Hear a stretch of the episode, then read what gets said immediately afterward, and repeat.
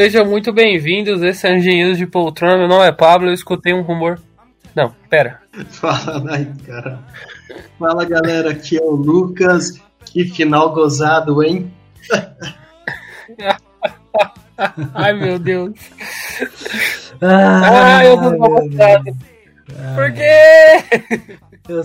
E aí pessoal, aqui é Cadu e é, eles mostraram que, o que se faz com o nazista hoje em dia.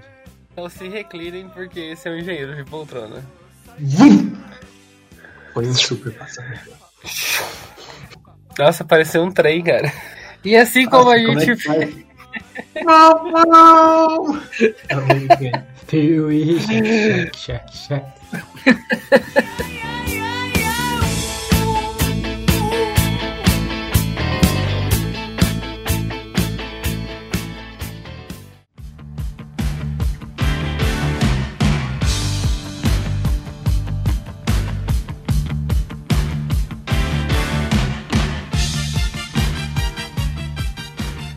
E assim como a gente fez na primeira temporada, a gente está aqui hoje para falar para vocês sobre a segunda temporada da Piazada, segunda temporada de The Boys.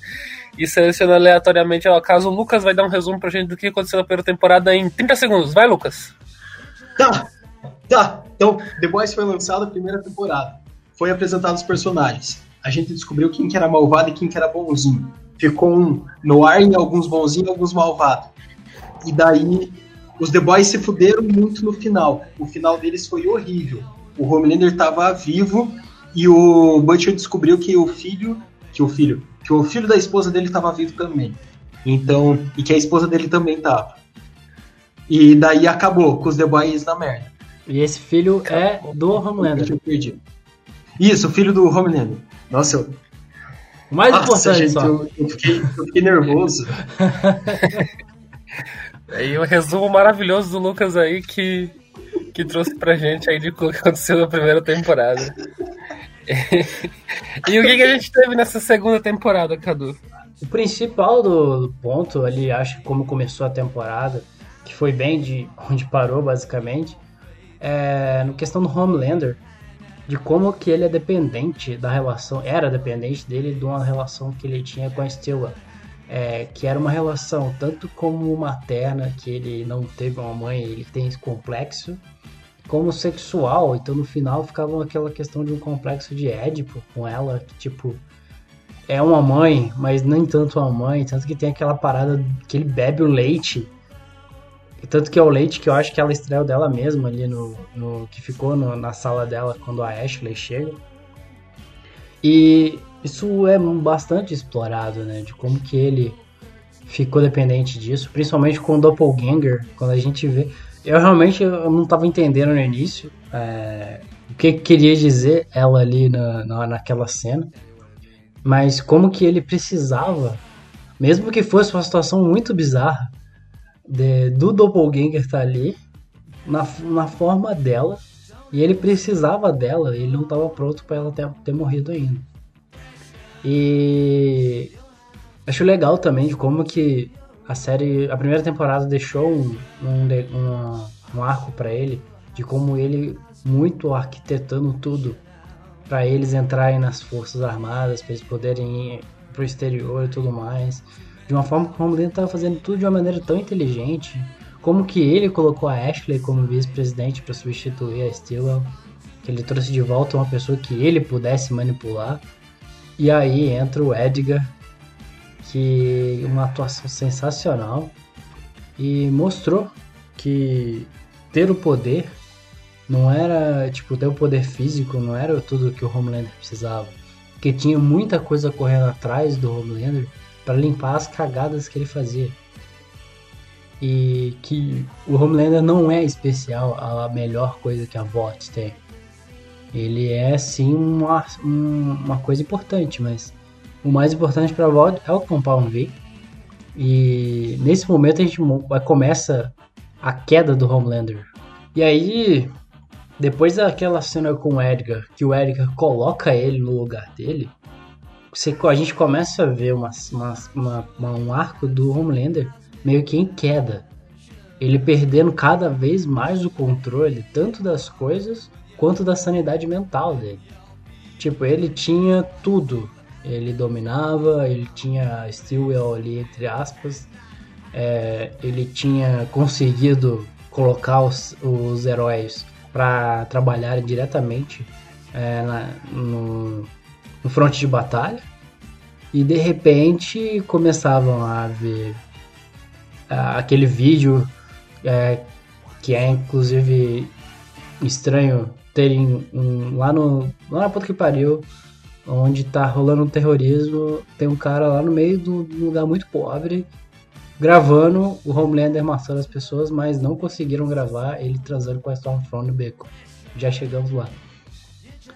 É, mas aí é que vem a questão do arco da Stormfront que a gente vai, de, vai destrinchar um pouco mais que é como que ele chega, ele começa a esse processo de ficar cada vez mais louco, cada vez mais instável, e quando ela chega, ela começa a tomar tudo que era dele, é, e ela não respeita ele tanto quanto ele gostaria. Tipo, ela fala, é, o, o, irmão da Kimiko lá, é, o super terrorista é meu. E ela vai lá e mata o cara. Aí ele começa a ficar, ele fica com ciúme, inveja, tudo isso, que as pessoas estão começando a amar mais ela do que ele. E aí ele começa a se prender a ela para poder recuperar e aos poucos parece até que ele vai recuperando isso. E um pouco disso também, ele acabou passando aquele episódio inteiro é, com o filho fugindo entre aspas daquilo que é a humanidade para aquela pessoa que é a única pessoa que é igual a ele no mundo. Vocês não estão vendo aqui, mas eu estou fazendo aspas. É que o Homelander ele foi. Ele daí se segurou na Stormfront.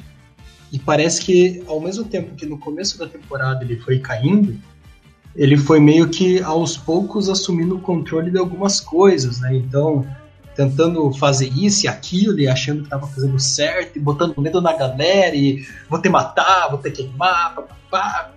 E, e acabou que não durou muito tempo essa subida, né? Já voltou a cair. E daí no último episódio ele tá no fundo do fundo do poço, assim. A, aquela cena dele discursando, que vai focando no olho dele, como se na. Não sei, eu achei aquela cena incrível, assim.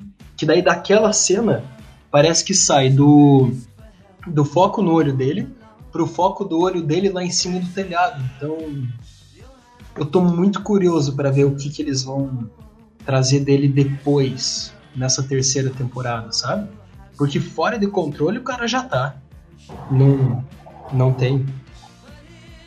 É, daqui a pouco ele vai pirar tanto que ele vai cagar pra fã e indicativo de rede social e blá blá blá e vai descer o raio, o raio laser lá do olho dele. Tô vendo, tô vendo. Ele vai se copar a galera daqui a pouco, velho. Ele já ele tá uma pessoa já completamente despirocada, né? Ele tem altos problemas psicológicos aparentes, ele tá sendo controlado. É. 3, 2, 1. É, o grande trunfo dele era ser amado por todo mundo, porque ele foi criado no laboratório, então ele estava aprendendo, entre aspas, o que é ser amado quando virou o Homelander e de, de repente não se vê mais amado, deixa ele na piração total. E ali na, naquela cena de fim de temporada é ele tentando se amar, né, no fim das contas.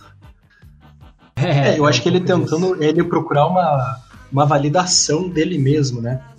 Então ele precisa de alguém que fale que ele está no controle que ele pode fazer.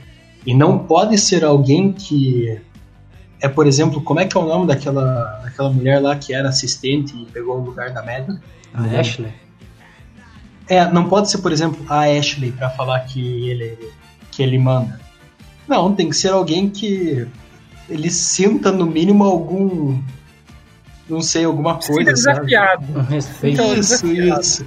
Porque ele sabe que a Ashley nunca vai desafiar ele, né? Então, É, tem outra coisa, né? É, que é justamente isso de. Essa temporada foi bastante de a queda dele, né? Ele começou a temporada mandando tudo. E na- no final ele não tem o controle do Seven direito. É, ele achou que era VOD. E aí o Edgar colocou ele no lugar dele. Aí a Maeve agora tem ele chantageado. Então ele tá trabalhando. Ele sabe que a Maeve e a Starlight trabalharam contra ele. É, mas até certo ponto também, uma cena que deu até.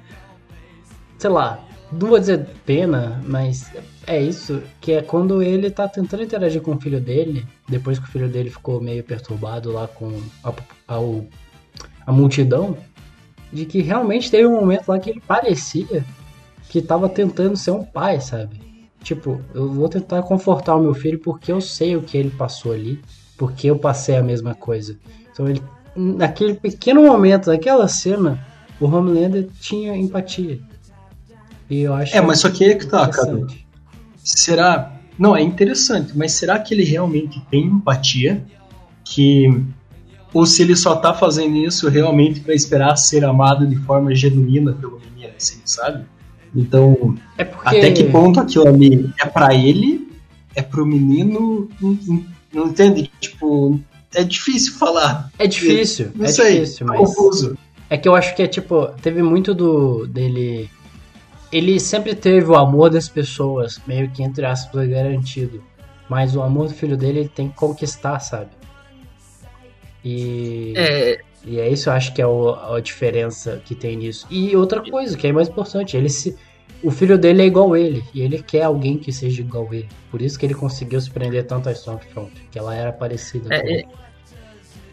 E não só isso, eu acho que, por exemplo, uma da, dos plots do, da obra em si, não só como quadrinhos, como, como seriado, é mostrar que você tem qualidades humanas e defeitos humanos, mesmo que você tenha superpoderes. Então, tipo, se você tem superpoderes, você ainda vai ser corrupto, você ainda vai utilizar eles a teu favor tudo mais, mas ao mesmo tempo você ainda vai ser empático em algumas situações porque você não está acostumado a lidar com multidão, por exemplo, que foi algo que a criança nunca lidou e, e ele também talvez nunca tinha lidado no começo porque ele foi uma criança do laboratório, entendeu? Então, eu acho que o grande ponto da, da obra é esse, é mostrar que os poderes estão ali apenas para potencializar os defeitos e as qualidades que você já tem.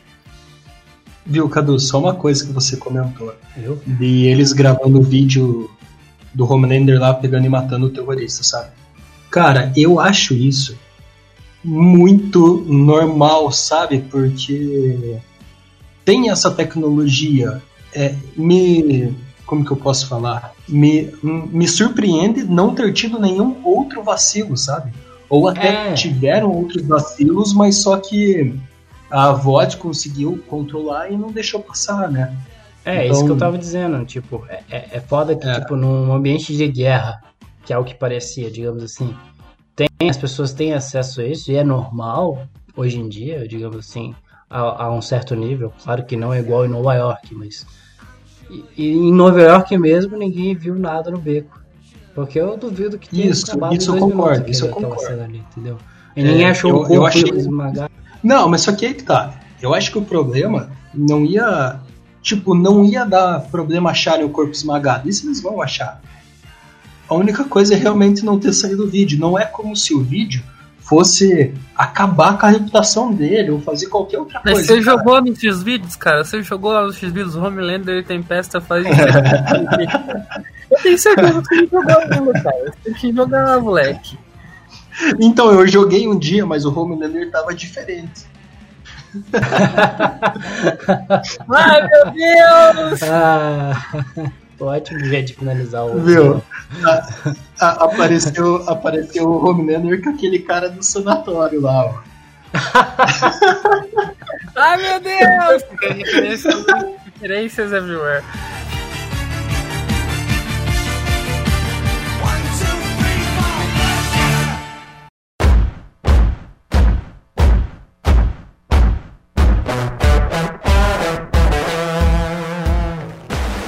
Tá, mas a gente tava falando. Isso, desculpa, Paulo. Pode, é, pode seguir. Falando aí, no caso, ele, ele encontra, talvez na, na Tempesta, aquilo que, que poderia ser o primeiro amor dele, né? O primeiro mozão ali, que a gente vê que até que ele faz alguns gestos românticos que depois fogem ao controle dele, aí ele fica pistolinha e tal.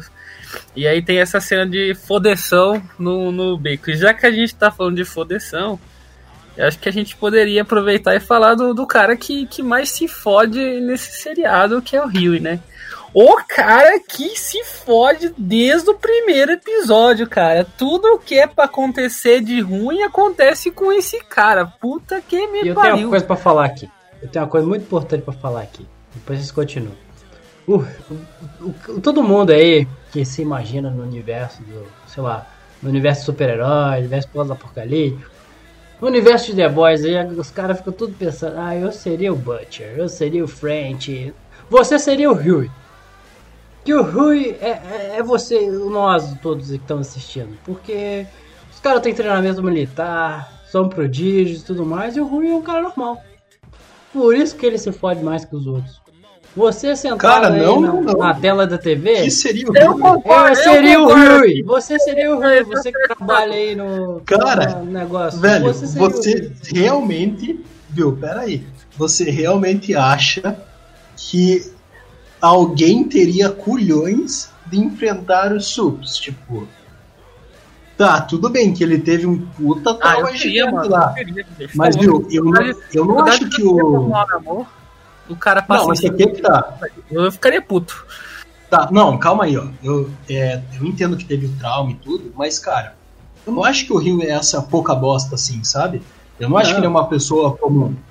Então, eu acho que ele é um excepcional, assim, porque de sei lá quantos acidentes que teve, ele se mexeu. Mas, claro, que não vai comparar ele com os caras que tiveram treinamento militar. Realmente, aí sim, né? Mas não vamos deixar ele num nível tão baixo. Assim. Cara, é só a gente pode pegar aqui dois, dois ganchos, por exemplo, a cena do sanatório e falar de dois tópicos. Um que vocês querem falar muito, que eu sei que vocês estão querendo. É, e o outro é o Rio. Cara, o que, que o Rio tava fazendo lá no sanatório, cara? Ele tava sentado esperando, mano. Ele tava sentado esperando e deu bosta pro lado dele, tá ligado? O bagulho quase empacotou, entendeu? Então, tipo, o Rio é um cara que só se fode e às vezes é gratuito, cara. Não, é demais. Parece que ele tá na série assim só pra pegar e levar a bordoada, mas. Quero. Eu, eu sei que não é só isso. Eu quero perguntar para vocês. O que, que vocês acham assim que é e foi o papel do Rio nessa segunda temporada, especificamente, assim? Eu acho que é o seguinte. É... Ou o papel dele no grupo dos The Boys. Uh, ele. Eu acho que ele ele mesmo diz no final, né, é, que ele precisa buscar uma independência, digamos assim, de fazer as coisas por conta própria. É, mas eu acho que é justamente, assim como o Homelander teve o arco de uma queda, o Huey teve um arco de faz, começar a fazer as coisas por conta, né? Ele não fala com os boys que ele tá junto com a Starlight procurando comprar o V para poder expor para para mídia que os heróis são produzidos e não é, são nada divino, digamos assim. É, você vê ele tomando decisões, ele salva o irmão da Kimiko do, do Butcher, o que eu acho uma, terrível, inclusive, porque era só tranquilizante. É, e teve essa questão toda dele fazendo isso e as consequências que foram tendo. É, dele tomar a decisão de ir salvar Starlight com o Lamplighter, é, que também deu errado, mas enfim, a quantidade de planos errados, de coisas que deram errado, errado pros boys. É incrível, é, é incrível. Cara. Puta que pariu. E, e assim, tipo, não são. Acho que sim, são erros, claro que são reutilizados, mas tipo, não são erros, são erros bem humanos, sabe? Tipo, é, no caso do Huey, ele queria salvar Starlight, o Lamplighter tinha conhecimento, putz, vou levar ele lá. Ele até mandou um discurso que convenceu o Lamplighter. Que deu errado porque o Lamplighter, né, ficou com por, por remorso de não ser mais lembrado no Seven. E acabou se Não, não, não, não convenceu, viu? Não convenceu em nenhum momento, Cadu. O Lamplighter, Lamplighter desde o começo foi lá na torre pra se queimar. A única coisa que ele queria se queimar na frente da estátua dele, né? É. Mas eu acho que não convenceu em nenhum momento. Mas só que aí é que Mas tá. ele colocou o Rio pra dentro. Então, querendo ou não, É, mas. Foi suficiente. O cara, o Lamplight queria passar o dia batendo punheta lá pro vídeo pornô de herói. É, enfim, mas é uma Isso, coisa isso que eu por não tinha exemplo, é um observado. exemplo de, de se fuder, tá ligado? Você, Viu, você, você ficar cê- com cê super quer falar? em você batendo punheta, entendeu? Isso é, Viu, é um Pablo? É. Pablo, o que, que você acha, cara? O que, que você acha? Eu, que daí eu vou falar o que, que eu acho do Rio, assim, pro grupo. Cara, eu vejo o Rio como o fio condutor da porra toda, tá ligado? Ele, ele é o Isso cara aí, que sofre, ele é o cara que, que se ferra, mas é quem liga todo mundo ali. E claro, a gente tem aí um ganchinho aí no final da temporada que, pelo visto, ele vai ser mais fio condutor ainda na próxima temporada. Ele fez a, a Starlight conversar com, com, com o Butcher, então ele é um cara importante, que só se fode. É, porque além do que o Cadu falou, que o Rio ele serve pra algumas coisas, então ele é meio que o escape do roteirista, né? Ah, eu preciso que alguma cena que o plano deles dê errado, o que, que nós vamos fazer? Ah, o Rio vai fazer. Então, além dele ser o escape, assim, putz, eu, ele é o lado, parece que o lado mais humano da galera, né? Ou o, a pessoa que, quando o pessoal olha assim, eles meio que se juntam, não, então tá bom, então vamos fazer assim pra ajudar o Piá, ou porque ele tá falando. Então, não é toda vez, é claro. Mas em alguns momentos chaves ele tá sempre ali, né? Mas eu acho estranho. Como que ele vai ser o fio condutor da terceira temporada? Que, é claro, como que ele vai ser? Porque ele vai estar ali no meio daquela política lá da, da, mind, da mind blowing lá. Mas só que ele não quer mais assim, sabe? Então. Puxa vida. É, mas eu acho que é Como? isso que vai colocar ele de volta nos- junto com os boys, sabe? Porque ele tá querendo Uhum. sair de ar- trocar de áreas, basicamente, basicamente tentar uma vida normal, mas ainda assim lutando contra o Vought. Só de um jeito que tem menos entranhas, como ele mesmo disse. Mas eu acredito que, como a gente já viu que a Victoria é uma sub e que ela vai basicamente talvez ela seja justamente é, que nos quadrinhos a gente já sabe que tem um personagem que tá dentro que é que é a versão dela nesse universo mas adaptação é adaptação já tiveram várias adaptações na, na, na série dos quadrinhos mas é, basicamente talvez ele vai ser a pessoa que vai começar a descobrir que a VOT tá metida junto com a Victoria, sabe? E assim que ele talvez volte para os boys, assim, ou que seja justamente uma pessoa dos boys que esteja infiltrada na política. Então tem essas duas vertentes que talvez sejam que continuem acontecendo as duas, sabe? Tipo, tem um, Uhum. assim como tem alguém da VOT, tem alguém para controlar o super da VOT que tá dentro da Casa Branca. Assim como e ele vai Tá. trazer essa informação, talvez, sabe? Tá, mas só que então vamos vamos vamos Baseado pensar junto assim. Vamos pensar junto assim. É sobre os, a, os o, The Boys, sobre a piazada. Eu tô curioso pra saber se vai continuar eles mesmo seguindo, porque assim, foi legal que nessa temporada a gente conseguiu se aprofundar muito mais assim na cabeça do French e da e da Kimiko.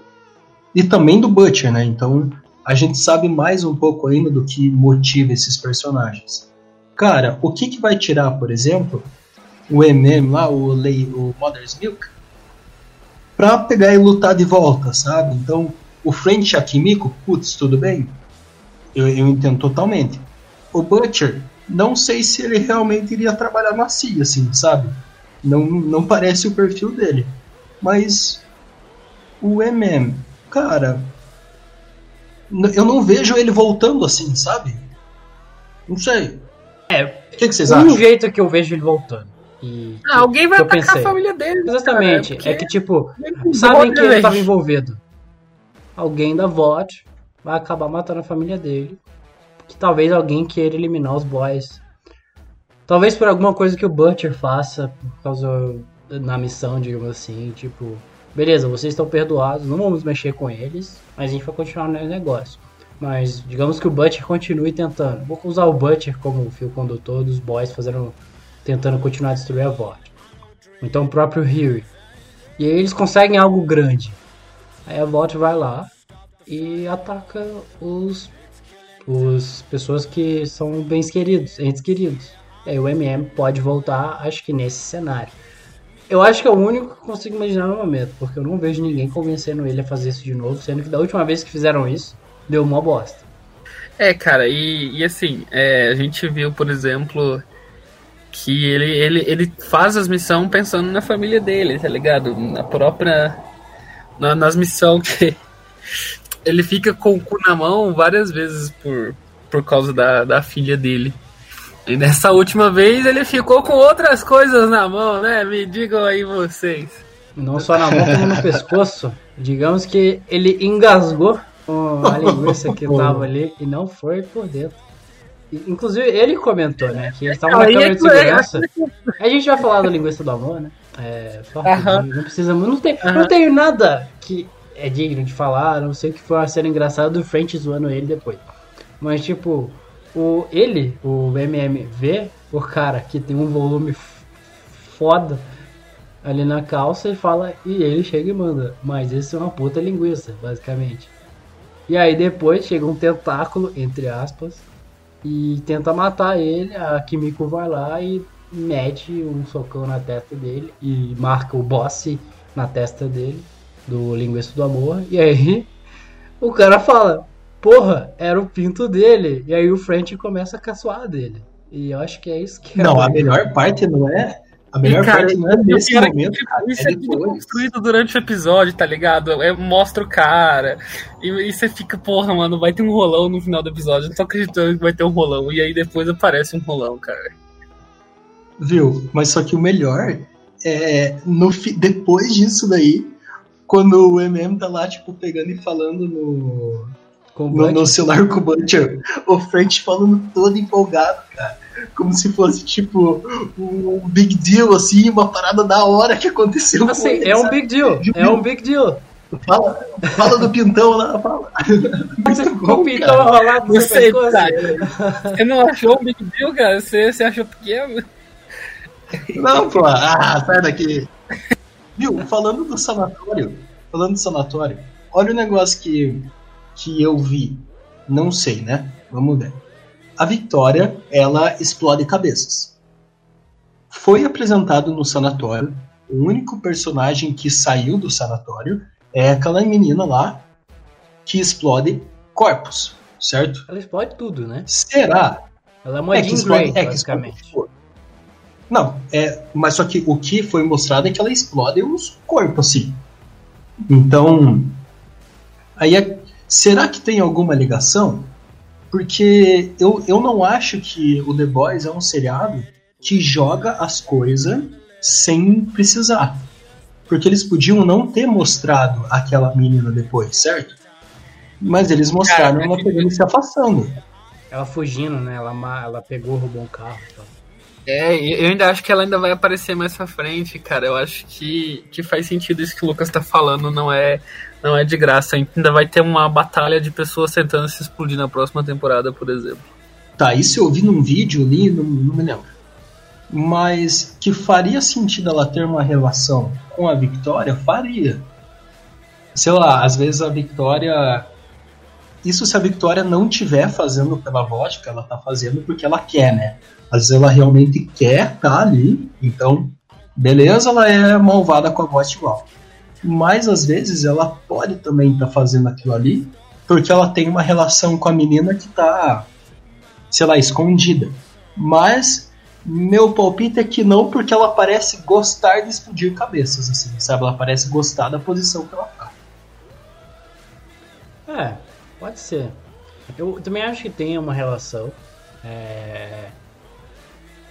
Eu não sei qual, não sei se seria uma questão de serem irmãs, talvez nem, nem seja uma relação dessa, mas realmente são poderes similares e você inclusive começa a imaginar se a menina do sanatório tinha algo a ver com explosões de cabeça. Porque a gente só sabe que a Victoria, no último episódio, na última cena do, do, do The Boys, da segunda temporada. E A gente não sabe se é o caso dessa mina aí. Então realmente é importante continuar de olho, ver se ela vai continuar, como que ela vai interagir, se ela vai fazer por conta própria, se ela vai se juntar aos The Boys. É... Seria interessante, né? Ter um super para lutar contra super. Talvez ela seja uma das armas aí contra o Homelander, inclusive. É, cara, aquela. O sanatório realmente, tipo, deu muito, muito material pra, pra sequência da série, muito material para essa temporada também. Além de, tipo, de tanto de todas as pessoas com poder, do Lamplighter, de tudo caralho que aconteceu lá, é tudo mais, do Rio se machucando. A gente teve, tipo, um desenvolvimento da, da relação da Starlight com, com o, o Butcher. Teve a Starlight cometendo um, um primeiro vacilo dela, digamos assim. Teve na temporada ainda a relação da Starlight com o A-Train, que tipo, tem um toque ali, umas críticas sobre, sobre racismo. Teve ainda também a, a relação do, do French com a Kimiko também, a irmão da Kimiko também que toca nesse ponto de racismo. Tem a questão de super-heróis ali para fazer super-heróis para combater super-heróis e tudo isso lembra quem? Batman. É o Batman. Quase. Lembra o Batman. Vamos falar em Batman, é, vamos falar da, da, da, sátira dele, que é o Black Noir, que foi explorado mais dele aí, né? Que a primeira temporada ele foi bastante alívio cômico, com exceção daquela luta com o Kimiko, e agora ele foi bastante explorado, quando ele foi o primeiro herói a ser mostrado realmente trabalhando ali contra o super terrorista, mostrando que ele é realmente muito resistente e que ele e falam mais dos poderes dele que a Maeve fala quando tá segurando ele, quando ele tá lutando contra a Starlight, que ele, é, ela mesma não sabe qual que é o potencial do Black Noir. E mostrou também que o MM falando, ele é mais rápido que um carro. Então, e tipo, nos quadrinhos, ele é o plano de contingência da VOT contra o Homelander. Ele é um clone do Homelander, na verdade. Inclusive, tem todo um arco aí. Inclusive que foi o Black Noir que estuprou a Becca, não o, Homelander, então isso é diferente já na série. Mas é esse que é o negócio. A gente vê o Butcher falando que o Ryan, o filho do Homelander, é a única contenção que a VOT tem. E é normal o Edgar manter a carta que ele tem, sabe? Tipo, beleza. Eu, certamente a VOT tem contingências. E nada melhor do que uma contingência do que um super lutando contra outro super. E talvez um super que é muito mais treinado como o Black Noir talvez com alguma fraqueza do Homelander que só a bot sabe, consiga aí vencer o Homelander, que é só um cara forte. Assim como o Super-Homem é um cara forte e Batman como Kryptonita consegue matar o Super-Homem. Só tem uma coisa assim do Black Noir que eu realmente vou sentir falta, assim. Porque ele aparentemente está em estado vegetativo, né? Que é a atuação dele era muito boa e eu não tô brincando os poucos momentos que ele realmente, tipo, fazia alguma coisa, putz, era legal, era legal. Eu, eu curtia mesmo sabendo que ele era um, uma máquina de assassinato aí. As, é, era legal, era legal. Só isso mesmo, obrigado.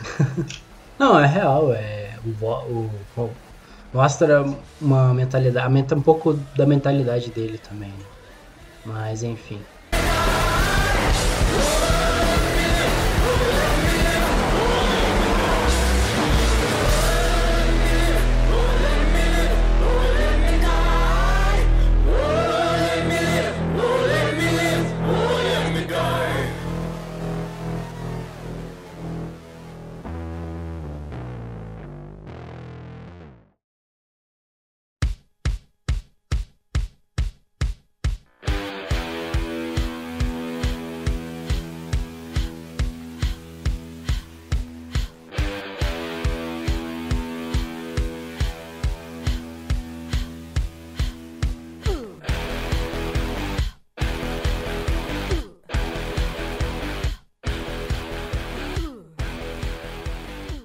Voltando ao Super contra Super. a Stormfront Quem nunca queria chutar um nazista igual é, aquelas três minas chutaram a Stormfront, né, cara? Vamos conversar aqui. Eu acho que dá pra gente falar um pouco mais desse personagem que é Stormfront, inclusive. Que foi o fio condutor, eu acredito. É, chuta, da, chutação de qualidade. Chutação de qualidade, eu diria. Com certeza, com certeza. É primeiro que. É, é padaria de qualidade! Isso! É, padaria de qualidade, isso aí, cara! Essa é a parte, Lucas, essa é a parte que você critica a chutação, Lucas. Eu sei, eu sei, eu tô guardando aqui, eu tô guardando. Mas... Entendeu? Porradaria de qualidade ali, mano. Rodinha ali chutando o nego no chão, velho. É isso que nós queremos. É eu só tenho uma crítica quanto àquela cena. Uma crítica quanto àquela cena eu. Putz, a surra que elas deram na Stormfront foi muito boa. Era soco de voar sangue, era chuta, beleza. Mas agora, pergunta a você, meu caro ouvinte. Você. Você tá lá, você é um super-herói, né? Vamos pensar que você é um super-herói. Se coloca no lugar de super-herói. Você tá lá batendo numa pessoa que é muito forte. Num nazista, né? Você tá batendo num nazista que é muito forte você vai ficar só chutando para machucar ou quando ele tá deitado no chão assim, sem conseguir muito reagir, você não vai, ô, oh, cada um segura o braço aí, vamos enforcar esse Nazareno. Não, você não vai fazer isso, cara. Entendo. Chega uma hora que você vai parar de chutar e você vai só matar. Ou então, ou então alguém segurava os braços dela por trás e vai, bate, bate, bate, bate. Aí vem as outras duas e bate na frente, assim, soltando a porrada, sabe? Não, porra, enforca, cara. Quebra o pescoço. Não, não dá cara, segura, se a Maeve segura ela, já tava pra fazer tortura. Porque ela não conseguia voar. Mas só que é que tá, velho. Mano, a minha sobe não falta raio pela mão, velho. Não dá pra segurar, tá ligado? Cara, mas se, cara, se prender então, o braço dela, segurar, fechou, mano. Eu consegui, mano. Cara, você, aí é que tá, você vai segurar por segundos para alguém matar. Por quê? Porque a menina solta raio pela mão, você não vai ficar dando bicuda na costela, cara. E se quebrar a mão dela? Tá à vontade? Ah, olha, o silêncio Mas mostra. Ela ainda o é silêncio uma... mostra que, ela, que dá pra pensar não. nessa probabilidade. Porque ela quebrou o braço. Não, peraí, peraí, peraí. Ela peraí, quebrou peraí, a mão do moleque. Ela quebrou a mão do moleque, ele não conseguia mais usar o poder dele. E se a gente quebrasse o braço dela, ela não conseguiria usar também. Falando isso, aí teve uma quantidade considerável de herói inutilizado essa temporada, né? Tipo, o cara quebrou a mão, o outro lá, surdão lá, perdeu os ouvidos, o cegão Nossa, perdeu os ouvidos. mas, não, cara, se ela quebrar a mão, se alguém quebrar a mão dela, ela vai poder não dar carinhos pro Homelander, cara. Então não podia quebrar a mão dela. Velho, eu mantenho meu ponto. Cara, ela é muito forte pra você, pra você torturar, velho ela é muito forte para você se dar o luxo de torturar ela, cara. Mas não era tortura, velho. Ali era adrenalina, mano. mas o, o, Cadu tá falando de tortura. Eu tô falando que não dá. Cara, é nazista, cara, pior velho. Agora, é agora ela tá bem Darth Vaderzão, né, cara? Sabe que tipo, ela vai aparecer na próxima temporada com tan, tan, tan, tan, taran. Mas, a porrada à parte que a Stormfront não só apoiou nessa temporada, é, o arco dela foi muito interessante. Que é, ela começou né, como alguém que seria bem feminista até, que ela chega falando que não importa se você. Não tem aquela, aquele slogan de girl get it done? Tipo, não importa se eu tenho uma pinto ou uma vagina. Importa que eu faço meu trabalho. E joga isso, ela ganha um público, ela é bem é, blogueirinha, ela sempre fazendo live e tudo mais fazendo meme, com, contratando memezeiros para poder fazer os memes para a favor da VOD. Ela chama o Homelander para esse mundo, entre aspas.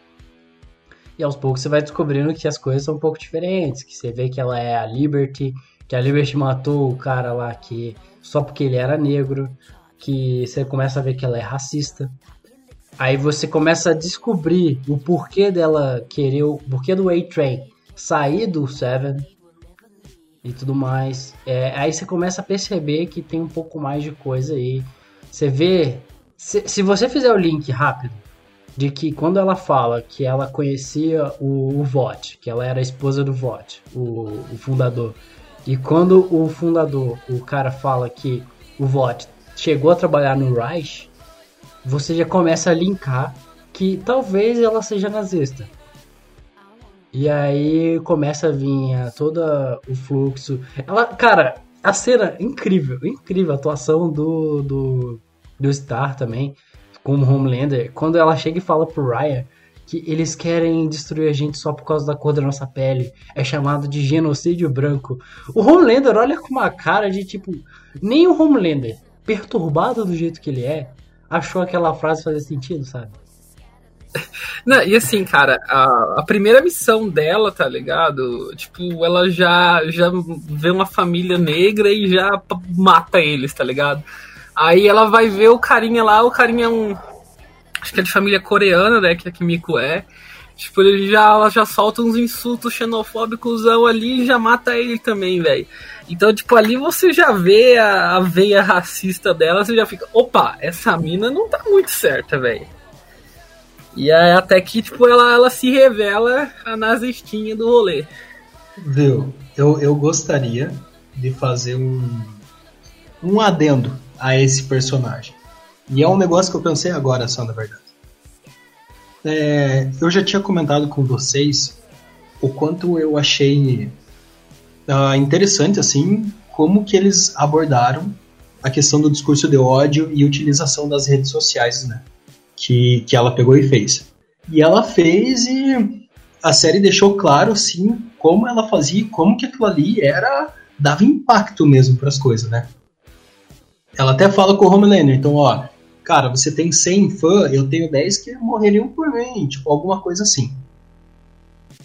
Ah, agora que vocês estavam falando, que eu pensei, velho, é exatamente o que o no regime nazista fazia mas só que a estratégia dela, assim, claro que não com rede social, mas eu, putz, eu achei da hora ela pegar e Sim, quem que teve, cara. quem que teve a sacada de lidar com as pessoas daquele jeito? A cara, ela. Quem a que propaganda. Uhum, velho, e, a, agora que vocês estão falando que eu tava aqui, tu, tu, tu, pá, puxa vida. Cara, curti, curti essa E foi o que ela falou, né? As pessoas adoram o que eu falo. Elas só não gostam da palavra nazista. E, entre aspas, fica um, é uma crítica, talvez assim. É, não sei se foi a intenção da Amazon, mas talvez seja. Que tipo, isso é real, sabe? Muita gente esqueceu o que era o nazismo. A gente só vê no colégio que era um regime que foi basicamente maligno. Esse é o resumo mas a gente não viveu. E as pessoas que viveram, a maioria já tá ou muito idosos ou morreram já. E você não precisa ter vivido o nazismo para saber o que é nazismo, você não precisa ter vivido o regime para saber o que é isso. A Amazon lançou no começo do ano é uma série sobre Hunters, sobre é uma série tipo vamos dizer assim, como é que fala? De época, tá ligado? Ali se torna na década de 80 uhum. e tipo, eles caçam nazistas, cara. É, é bem interessante também. Fica aí a recomendação. É uma série Com de Alpatino? Com É uma série de, de qualidade, cara. Eu curti pra caralho. Eu, eu devorei os episódios numa semana e eu normalmente não faço isso. É, mas é, mas eu sou da, da geração que escorreta. Assim, ah, eu assisto o episódio uma semana uma semana. Porque assim é melhor eu consigo digerir. Vocês geração Netflix. Geração Netflix. Tudo, né?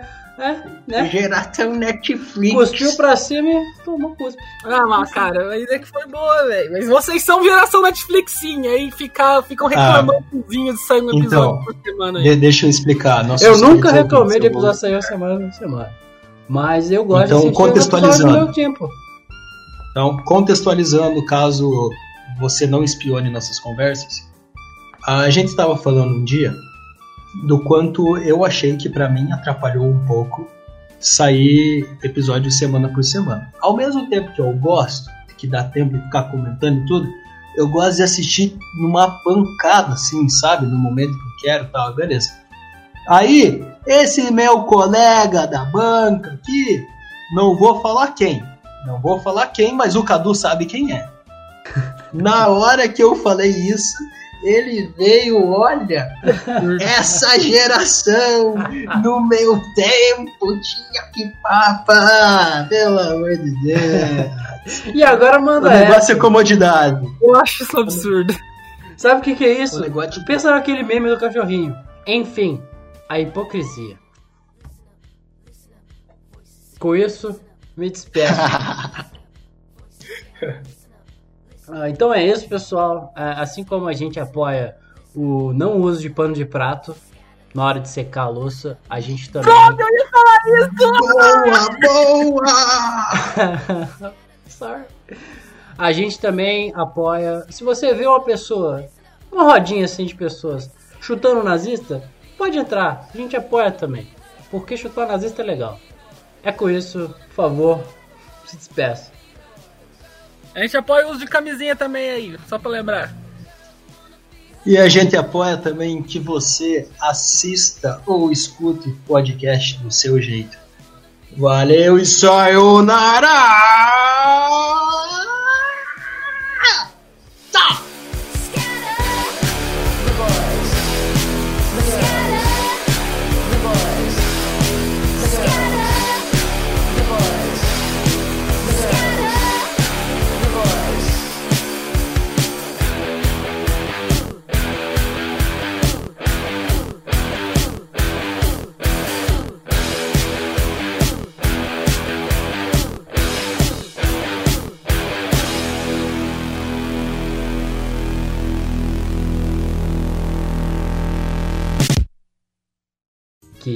A história. Putz, dá pra voltar. Porradaria de qualidade, diga-se de passagem. Porradaria de qualidade.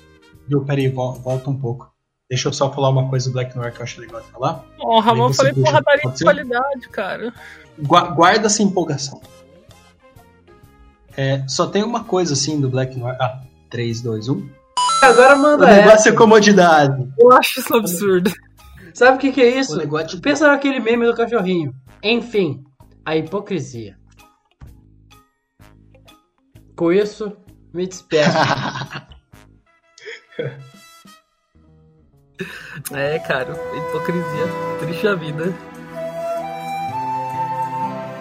É, é- essa fala do Pablo, inclusive, vou colocar a musiquinha no Naruto, porque ele falou muito triste. Ó, você encaixou demais, velho.